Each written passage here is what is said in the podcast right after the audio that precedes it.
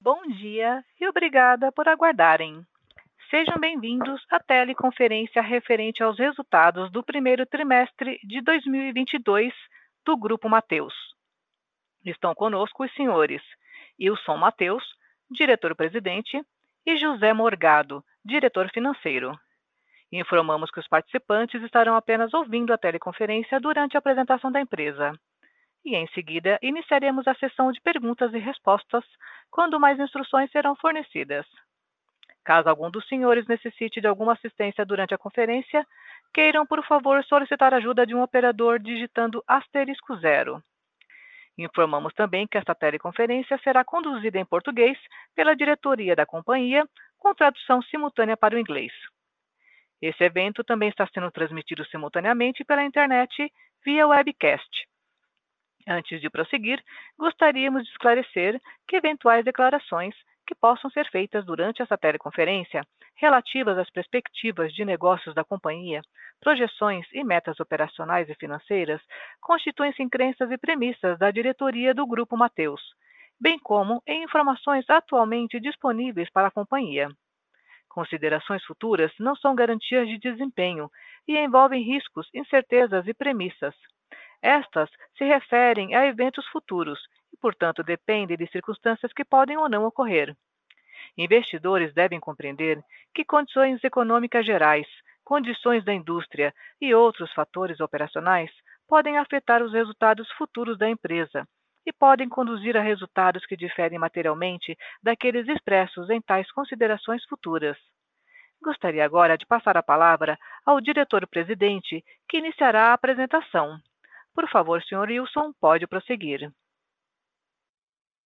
Bom dia a todos que nos acompanham aí nas nossas apresentações de resultado. Trago aqui grandes destaques para mostrar para vocês. Quero trazer aqui o nosso crescimento de receita líquida, são mais de 36%, nosso lucro líquido e mais de 19%.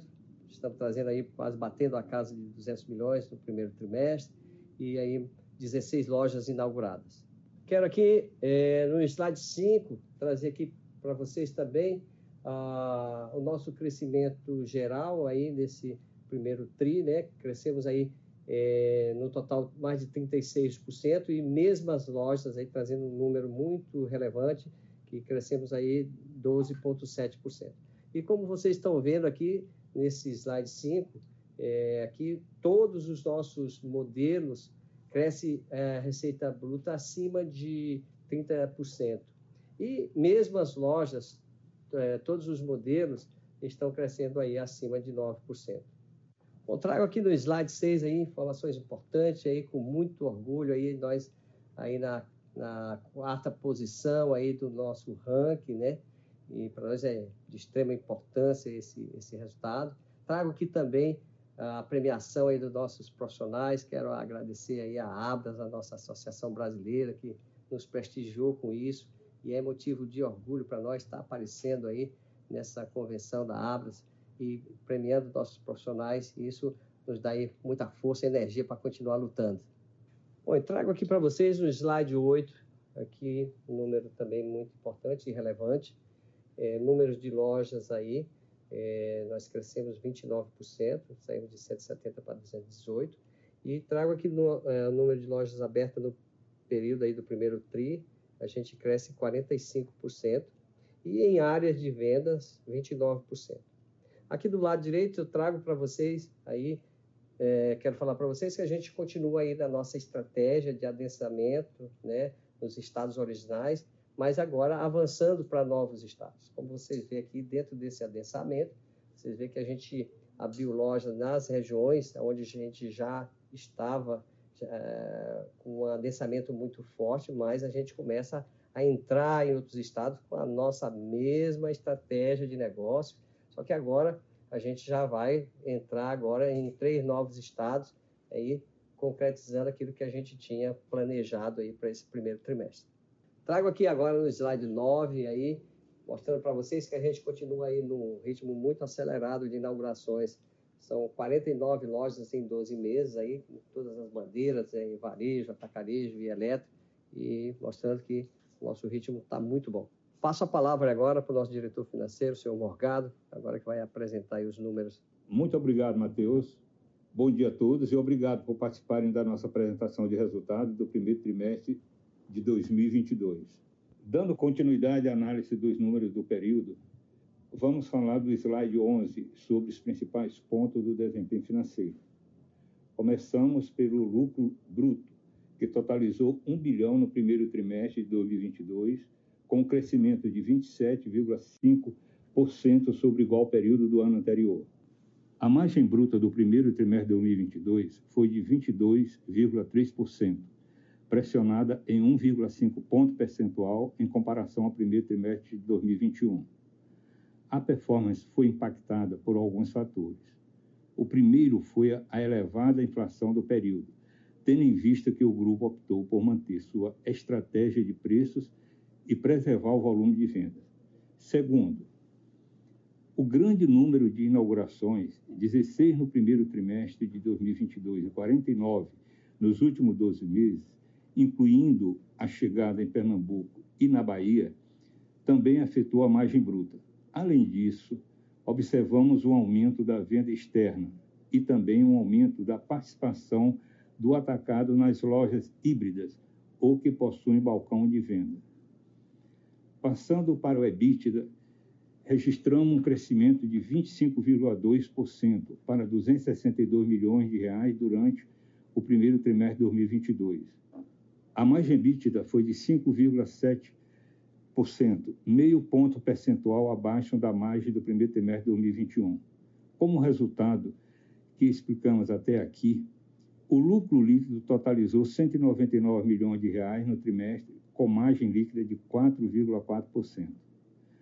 Também trouxemos neste slide o nosso ciclo de caixa que encerrou o trimestre em 98 dias, o que representa uma melhora em relação aos 110 dias observados ao final do quarto trimestre de 2021.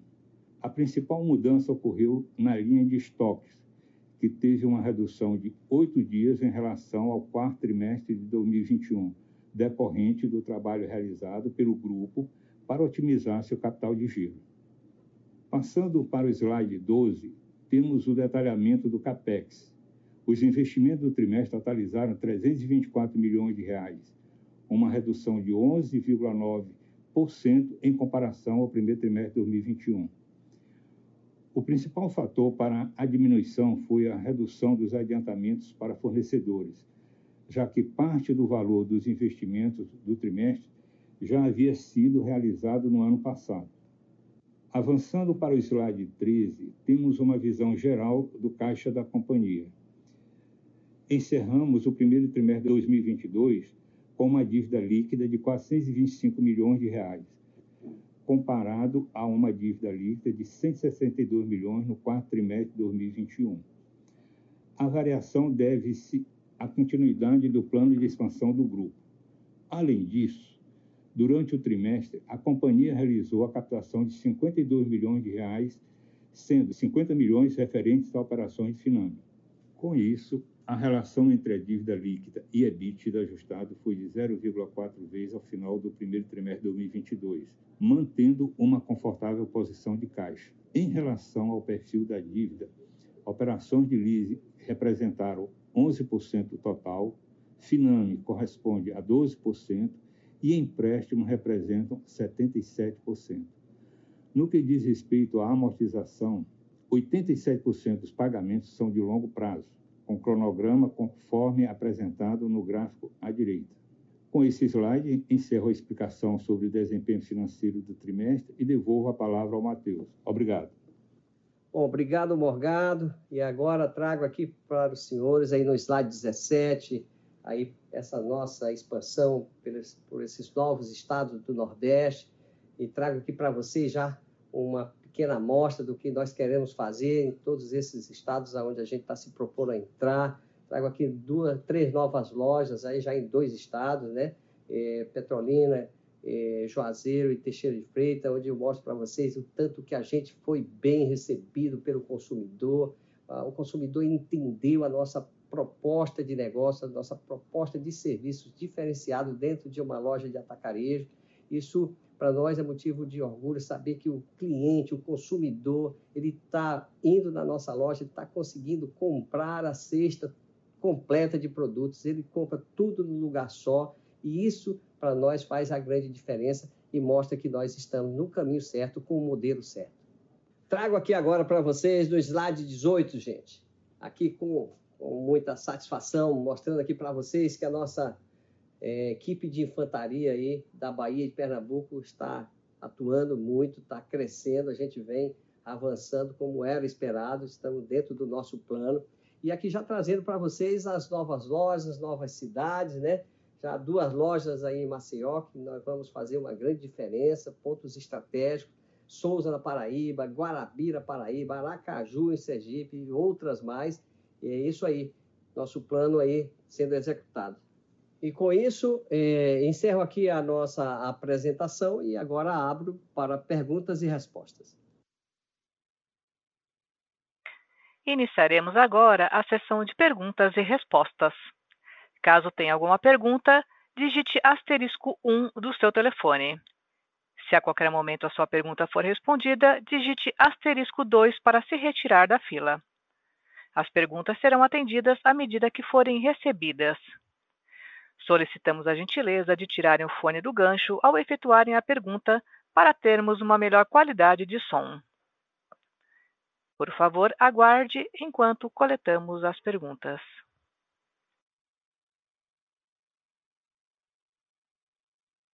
Temos uma pergunta de Daniela Eiger, da XP Investimentos. Bom dia, é, obrigada por pegar minha pergunta. Eu tenho algumas. É, a primeira em relação à dinâmica de rentabilidade. Como que a gente pode pensar nessa equação entre margem bruta, dado que a gente ainda vê um cenário desafiador né, do lado de renda, é, e EBITDA, uma vez que também você agora deve ter aí uma alavancagem operacional é, vinda dessas tanto novas lojas quanto os novos CDs. É, e aí também, se puder conectar essa dinâmica de rentabilidade também à questão de, de estoque, né, que você comenta que vocês começaram a reduzir aí os ciclos de, de, de os dias de caixa, e foi o, o, primeiro passo nesse trimestre, se a gente pode imaginar que ele continue caindo aí para os próximos tris, apesar daí do, do plano de expansão ainda se mantendo bastante forte. E aí minha segunda pergunta é um pouquinho mais de cor, se você pudesse dar da, das lojas da nova regional. Entendo que ainda está cedo, né, para ter uma, uma visão mais, mais profunda da performance delas, mas queria saber do, do lado do senhor se você tem sentido algum tipo de diferença entre, por exemplo, dinâmica competitiva, estratégia de precificação, ou mesmo performance de vendas, de repente diferença no, no mix, enfim. Então, o que puder dividir aí, apesar de ser relativamente cedo, acho que seria legal também aqui do nosso lado. Obrigada. Bom, bom dia, é, Daniela. Com relação à sua primeira pergunta, rentabilidade, imagem bruta, a gente realmente está dentro daquilo que a gente imaginava, né? Nós estamos entrando aí em novas regionais, né? E essa rentabilidade, essa margem bruta, ela foi muito pressionada por alguns pontos, né? É, primeiro pelo, por inflação, e segundo por abertura de novas lojas e a gente sabe que a, essas lojas elas demoram aí seis meses para começar a, a, performar e a gente tem que de fato pressionar até porque a gente abriu mais lojas de atacarejo isso também foi forçado pelo crescimento da nossa venda externa que performou muito bem. A gente sabe que a nossa margem bruta da venda externa é um pouco menor mas ela ajuda demais na diluição de custo né? Então a gente acredita que é, não é um ponto de preocupação, ele está dentro do nosso planejamento. Com relação a estoque do primeiro TRI, é, a gente vem trazendo aí uma redução, embora a gente abriu muitas lojas novas que estão atacarejo, que requer um estoque muito mais alto, né? É, mas a gente vem conseguindo reduzir é, gradativamente esse estoque e a gente espera que ao longo do ano até final de 2022 a gente esteja bem equiparado com isso. Com relação à loja da nova regional, uh, a gente tem uma diferença, uh, é importante a sua observação uh, com relação ao mix de produto. A gente tem ali uma que fazer um estudo muito, muito mais aprofundado do, do, do mix de produto regional. Isso a gente tem feito é, muito bem. Nosso time do comercial tem pesquisado a cada é, regional, cada cidade nova que a gente vai entrar, qual é o mix de produto ideal, fazendo uma pesquisa ali de campo, né? E a gente acredita muito, a regional está indo bem, está dentro do que a gente espera. Para nós, é, nós estamos num ritmo muito bom e a gente acredita que os resultados virão é, com o decorrer do tempo. Pessoal, se você puder fazer um follow-up, seu Wilson, na questão da margem, então o senhor entende que a margem bruta deve se manter nesses patamares aí, dado o nível de inflação e também que vocês continuam abrindo lojas aí no curto prazo, é isso? E aí, em relação à margem EBITDA, só como a gente pode pensar em relação à alavancagem operacional? É, olha, vai depender muito, Daniela, da inflação, né? Porque, sabe, está tendo uma pressão muito grande, mas é, a gente acredita que essa inflação logo, logo ela vai diminuir, mas também a abertura de novas lojas, o, o nosso atacado há uma tendência de ele começa a maturar e e, e ele começa a performar mais, né? Quando o atacado diminui, as lojas começam a crescer. Mas a gente acredita que vai se manter aí próximo disso, desses, dentro desses patamares. Tá ótimo, muito obrigada. Ok, Daniela. A próxima pergunta é de Marcela Recchia, do Credit Suisse. Oi, uh, bom dia a todos. Obrigada por tomar minha pergunta. tenho duas perguntas. A primeira é um follow-up na, na, pergunta da Daniela, mas sobre o ponto de vista de rampagem de venda mesmo das novas lojas, uh, das primeiras lojas das novas regionais, da nova regional que foram abertas. Como é que você está vendo, Wilson, uh, o ritmo né, de rampagem de venda? Se é algo que está surpreendendo ou, ou ainda está em linha com, enfim, com o que você já via das outras lojas da, da primeira regional. E, e, a segunda pergunta ela é mais na gestão de despesas. A gente viu que você está uh, uh, cons conseguiu né, ter aí um, um, um, efeito positivo na dinâmica de SG&A que ajudou a compensar um pouco a, a, pressão da margem bruta. Entender um pouquinho os drivers disso, o que, que tem levado a essa maior eficiência, essa maior alavancagem operacional e até controle de despesas. Obrigada. Ok, Marcela.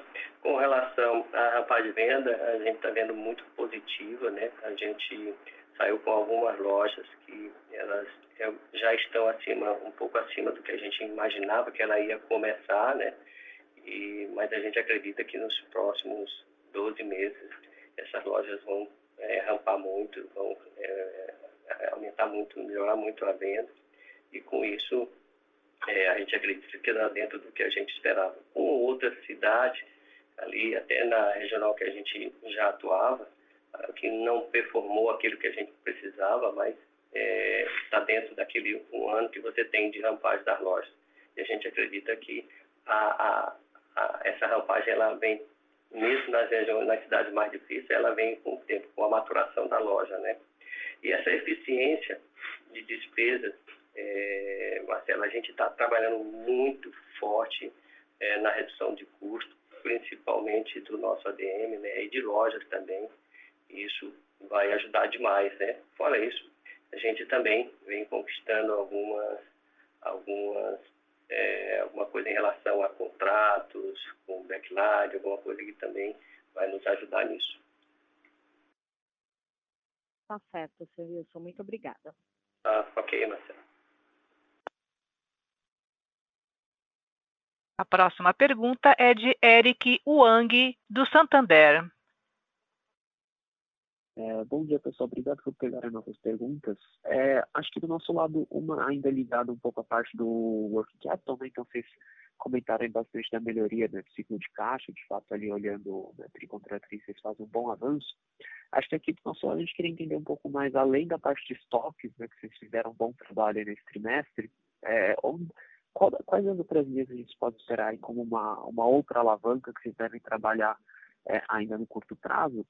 E uma segunda pergunta mais ligada aqui à estrutura de capital, né?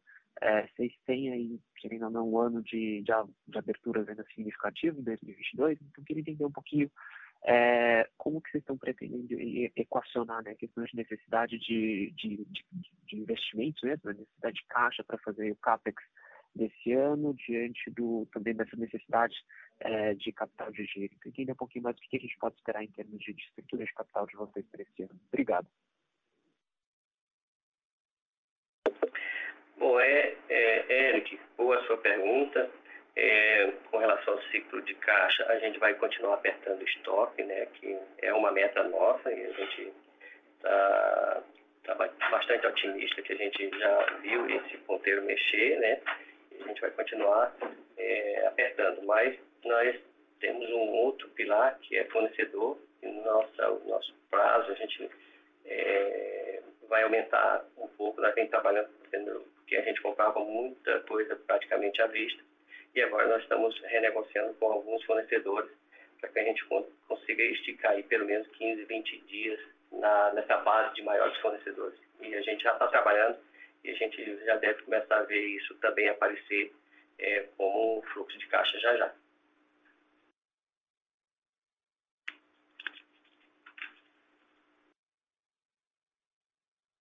Tá certo, obrigado. E, e, com relação ao ponto do, do questão de estrutura de capital, né, pensando um pouco no, no CAPEX para esse ano, a gente pode esperar ali mais algumas captações em termos de dívidas, como vocês estão vendo também a questão de custo né, de, de dívida. Esse follow-up, por favor. É, é, nós estamos tranquilos, até porque nós temos caixa é, para fazer grande parte dessa, dessa expansão do, do, desse final de 2022 estamos relativamente tranquilos com o caixa que nós temos, até porque nós estamos equilibrando, né? Uma parte nós vamos fazer construção própria, outra parte com BTS. E a gente, talvez a gente tome alguma coisa de, de mas é relativamente pequeno, porque a gente vai se preparar mais para o ano que vem. Com relação a este ano, a gente está relativamente tranquilo. E nós temos a geração de caixa nossa que agora vai vir muito forte e que também vai ajudar muito. Tá certo, super claro. Muito obrigado. Ok, Écio. A próxima pergunta é de Maria Clara Infantosa, do Banco Itaú. Oi, seu Wilson, bom dia. Obrigada por pegar a nossa pergunta. Aqui do lado do Itaú, a gente queria entender como vocês estão vendo as perspectivas de vendas para esse segundo trimestre a gente pode esperar um ritmo forte de venda parecido com o que a gente viu nesse último TRI, também em questão de same-store? Obrigada. É, Maria, a gente está é, muito otimista, né? A gente espera que venha até melhor do que o primeiro TRI, até porque a gente já viu isso em abril e agora nesse, nesse começo de maio veio muito forte também tanto que a gente traz um crescimento de mesmas lojas bem acima do que a gente esperava. Então é bastante positivo isso aí. Obrigada. Ok, Maria. A próxima pergunta é de Guilherme Domingues, da Eleven Financial. Bom dia, pessoal. Obrigado por pegar, por pegar nossa pergunta aqui. É, a nossa questão aqui é com relação ao segmento elétrico, né? A gente viu ali em sales positivo, revertendo a tendência negativa dos trimestres anteriores, e inclusive ali é contrário à indústria, né, que apresentou uma queda. Vocês poderiam dar ali a perspectiva de vocês é, que corroboram ali para o crescimento desse segmento, quais foram os principais drivers, e se vocês acreditam que houve um impulso ali pelo Auxílio Brasil, ali, ali Wilson, você já falou um pouco sobre o semi-store sales para abril, isso também é, o, o segmento de eletro segue essa mesma tendência de store sales para abril? E como vocês estão vendo para o restante do ano? Obrigada. Guilherme, geralmente o eletro, ali nos primeiros dois meses, ele é mais fraco, é, até porque tem muita queima de estoque antigo, né? Mas a gente viu uma melhoria muito grande com esse Auxílio Brasil, né? E nós vem fazendo um trabalho muito forte com móveis, que vem ajudando muito, até em função da nossa logística, que ajuda muito e uma estrutura toda que a gente tem por trás disso de montagem, de entrega com rapidez e eficiência. Obrigado.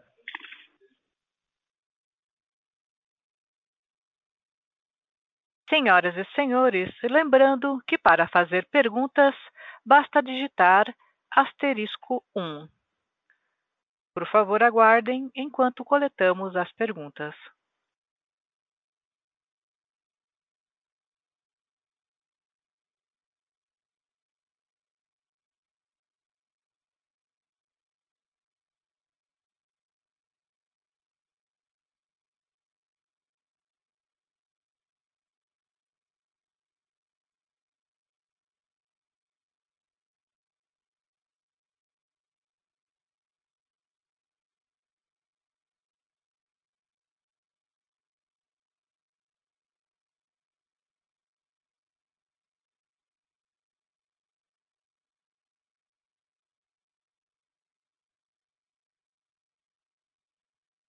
Senhoras e senhores, aguardem enquanto coletamos as perguntas.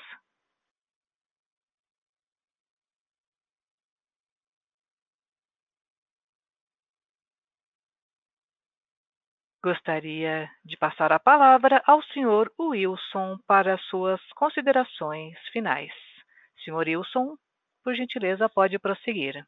Para encerrar nossa apresentação, quero agradecer a todos que participaram do nosso canal e esperamos vê-los em breve no próximo TRI. Muito obrigado pela participação de todos.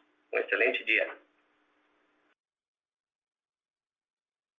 A teleconferência do Grupo Mateus está encerrada. Agradecemos a participação de todos e tenham um bom dia.